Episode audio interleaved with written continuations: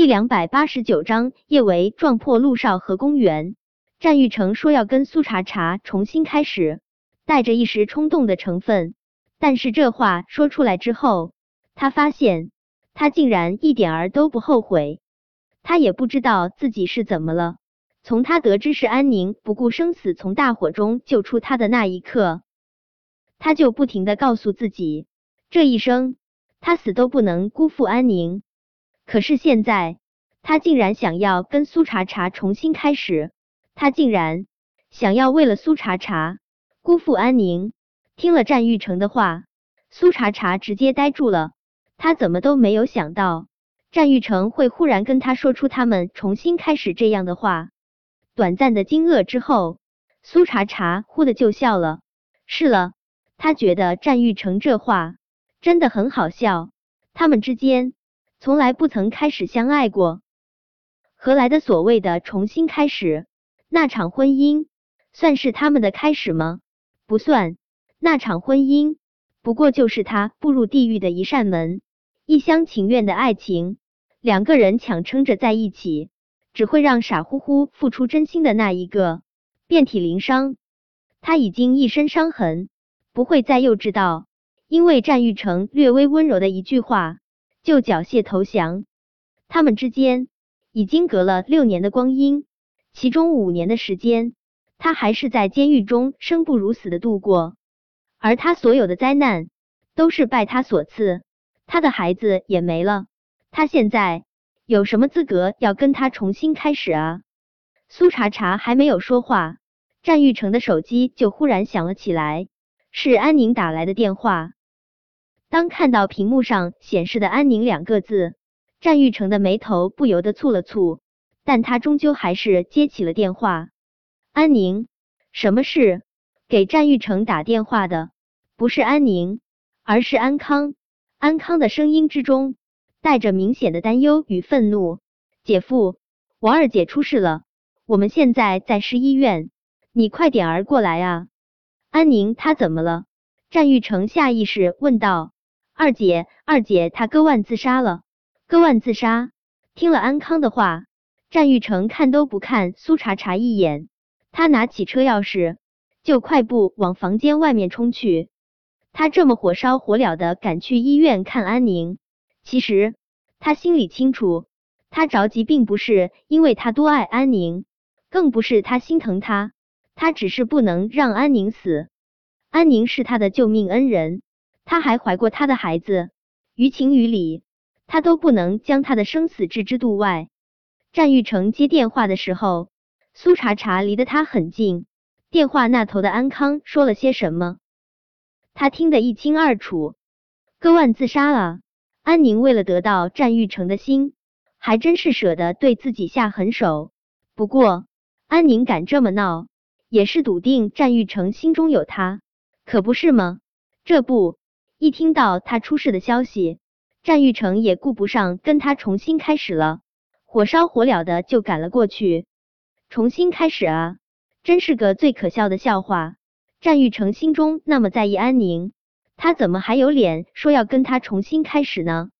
苏茶茶真的是被战玉成笑到了，他不停的笑，笑的眼泪都出来了，可他就是控制不住他的笑声，那样悲怆的笑。听的人满心苍凉。战玉成赶到医院的时候，安宁已经脱离了危险。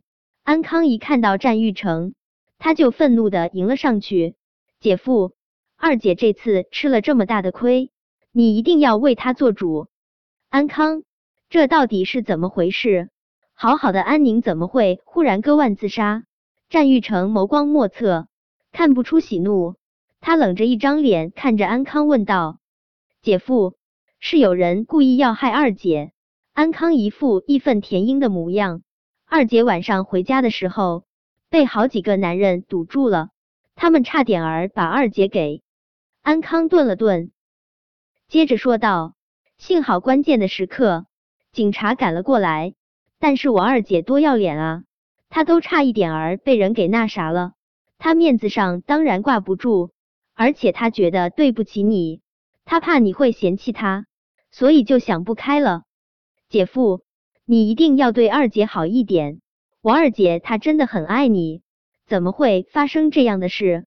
战玉成这话似是在问安康，又像是自言自语。警察问出结果了，我刚才一直在照顾我二姐，我还没来得及跟警察局联系。安康这话刚刚说完，他的手机就响了起来，显然是警察局那边打来的电话。为了让战玉成也明白今天事情的经过，接电话的时候，安康特意开了扩音。电话一接通。手机中就响起了安康发小警察局副局长的声音：“安少，那几个人交代了，他们怎么说的？”安康有些焦急的问道：“是不是有人指使的他们？王二姐跟他们无冤无仇，我不相信他们无缘无故会去毒我二姐。”安少，你猜的没错，他们的确是被人指使的。顿了顿，电话那头的人接着说道：“他们说。”他们说是一位叫做苏茶茶的女人给了他们钱，让他们去强制报安宁姐。什么？安康气得差点儿跳起来。苏茶茶，又是苏茶茶！靠！苏茶茶这个贱质货，他害得我二姐还不够惨吗？我二姐的孩子都被他给杀死了，现在他还要找人把我二姐给轮了。他这是要逼死我二姐啊！挂断电话后，安康扬起脸对着战玉成说道：“姐夫，这事儿你可不能不管。我二姐吃了这么大的亏，还差点儿死掉，这事儿绝对不能就这么算了。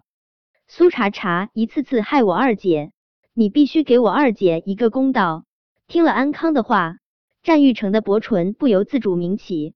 苏茶茶，又是苏茶茶。他还以为苏茶茶坐了五年牢后会有所收敛，没想到他竟然雇人这么去伤害安宁。苏茶茶，他可真该死啊！苏茶茶去了那么久的洗手间都没有回来，叶维急得不行。他打苏茶茶的电话打不通，他的心中更是生出了一种很不好的预感。他冲去洗手间找苏茶茶，果真苏茶茶根本就没有在洗手间。刚才战少好可怕，被他扛走的那个女人是谁？我倒是不认识那个女人，不过惹恼了战少，那个女人死定了。叶维刚走出洗手间，就听到了好几个女人的议论声，他心中猛一咯噔。战玉成，他知道战玉成和陆廷琛他们几个经常会在蓝调聚会，这里有一间包厢，就是专门为他们几个准备的。他觉得战玉成肯定是把苏茶茶带到了那个包厢里面，他丝毫不敢耽搁，就往那个包厢跑去。包厢的大门没有关，凌霄、江墨尘、顾衍，还有一个大半张脸隐没在黑暗中的男人都在包厢里面，没有苏茶茶，见不到苏茶茶。叶维连忙往外跑，他还没打开包厢的大门。陆廷琛就和公园一起走了进来。本章播讲完毕，想提前阅读电子书内容的听友，请关注微信公众号“万月斋”，并在公众号回复数字零零幺即可。